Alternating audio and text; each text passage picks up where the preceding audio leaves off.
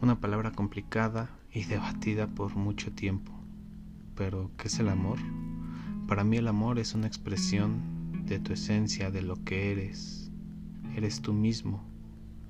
Muchas veces lo confundimos con el poseer y desde pequeños nos enseñan y nos encaminan a que debemos amar y buscar a nuestra media naranja o buscar a nuestra princesa o príncipe.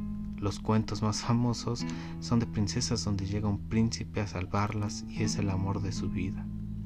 Estamos en constante búsqueda de aquello que es el amor, a quién amar, cómo expresarlo, y cuando encuentras a alguien, esa persona te pertenece, tú le perteneces, o al menos es lo que nos han enseñado a muchos de nosotros desde pequeños. Vaya falsedad. Para mí, el amor no se trata de encadenar al otro, se trata de entregar tu esencia, ser quien realmente eres, de compartir con otra persona. Y no me refiero solo a la pareja, sino también con tus seres queridos, como tus papás, tus hermanos, hijos, amigos. Y cuando tú das lo que eres y te cambias ese chip de que la otra persona te pertenece, me pertenece lo que es suyo, empiezas a darle un sentido más grande a la persona y al vínculo que tienes con ella. No necesariamente tienes que estar con esa persona cuando la amas, cuando a pesar del tiempo te gusta su esencia, te gusta lo que es y no necesariamente es estar con esa persona. Imagínate si el amor fuera estar con él o con ella.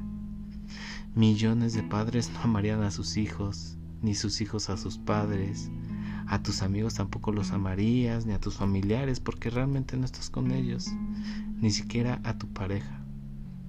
Realmente no habría amor si lo vemos como esta forma de posesión. Vaya locura.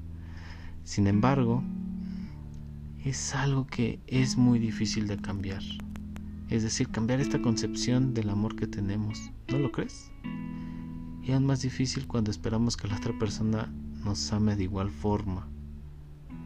Y no es lo que hace, no es lo que hacemos. Entonces cuando realmente no nos ama alguien como nosotros lo hacemos, nos ofendemos y decimos, ah, entonces ya no te amo.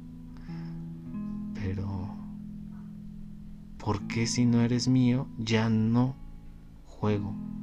Ya no le entro. ¿Lo ves? Parece juego de niños, ¿no? Cuando debería de ser todo lo contrario. Aunque no me ames, yo te amo y eso no cambia. Aunque no esté conmigo, te amo. Aunque estés del otro lado del mundo, te amo.